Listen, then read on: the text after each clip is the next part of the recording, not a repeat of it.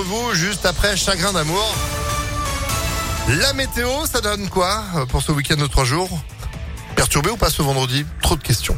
On voit ça ensemble après l'info de Sandrine Ollier. Bonjour.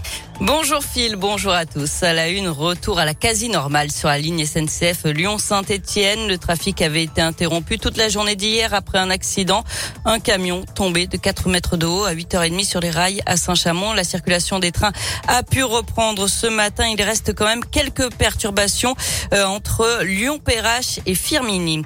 Sur les routes, encore un week-end chargé. Beaucoup d'entre nous ne travaillent pas lundi et il n'y a pas école. Bison futé voie rouge aujourd'hui dans le sens des départs orange demain, orange aussi lundi pour les retours. Un quart de la région victime d'un acte de vandalisme hier à Rieux-la-Pape. Un homme a jeté une trottinette sur la vitre arrière du car, blessant un bébé. Des éclats de verre auraient atterri sur le nourrisson, vers ses yeux et ses oreilles. Il a été pris en charge par les pompiers. À Orpea, après le scandale des EHPAD, celui des primes à l'appel de la CGT, les salariés de plusieurs établissements, dont certains dans notre région, débutent une grève illimitée ce matin à partir de 10 heures. La raison principale, la décision du groupe le mois dernier de ne pas verser de primes d'intéressement aux salariés.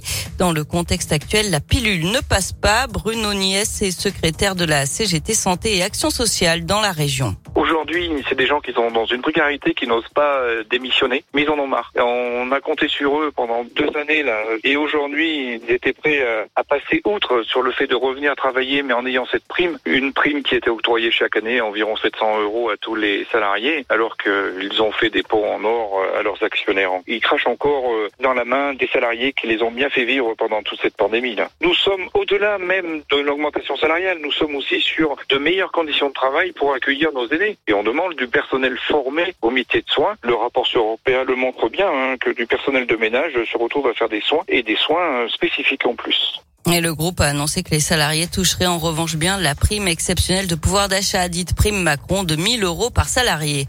À retenir dans l'actualité en France et à l'étranger, Emmanuel Macron annonce le retour des maths au lycée en option dès la première à partir de la rentrée de septembre et obligatoire en 2023.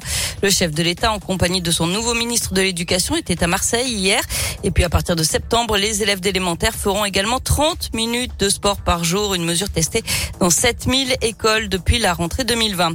Centième jour de guerre en Ukraine aujourd'hui. L'invasion russe a commencé le 24 février. Les Russes qui contrôleraient désormais 20% du territoire ukrainien. Deuxième jour du jubilé de la reine en Angleterre, marqué par l'absence d'Elisabeth II, pardon, apparemment fatiguée. Elle ne participera pas à la messe en son honneur ce matin, en son honneur ce matin. Une messe à la cathédrale Saint-Paul qui doit marquer la première apparition publique du prince Harry et de sa femme Meghan au Royaume-Uni depuis leur départ pour la Californie il y a deux ans. Vous, voulez mes lunettes pour voir de près On passe au sport. Avec du foot et l'équipe de France qui affronte le Danemark ce soir pour la première journée de la Ligue des Nations. Ça se joue au Stade de France à 20h45. Les mesures de sécurité seront renforcées pour éviter de nouveaux incidents. Il y a du basket aussi ce soir. Deuxième manche des demi-finales des playoffs à l'Astrobal. L'Asvel reçoit Dijon, Villeurbanne qui a remporté la première manche. En cas de nouvelle victoire ce soir, les hommes de TJ Parker n'auront plus qu'un match à gagner pour aller en finale. Et puis du côté des filles, ça passe ou ça casse. Les joueuses de l'Asvel affrontent Bourges demain à 16h15. Et allez les filles, évidemment. Merci beaucoup. Sandrine, je vous prêterai mes lunettes tout à l'heure, promis. Vous êtes de retour à 8h30. À tout à Allez, l'info continue à pactefm.fr. Oh, je charrie.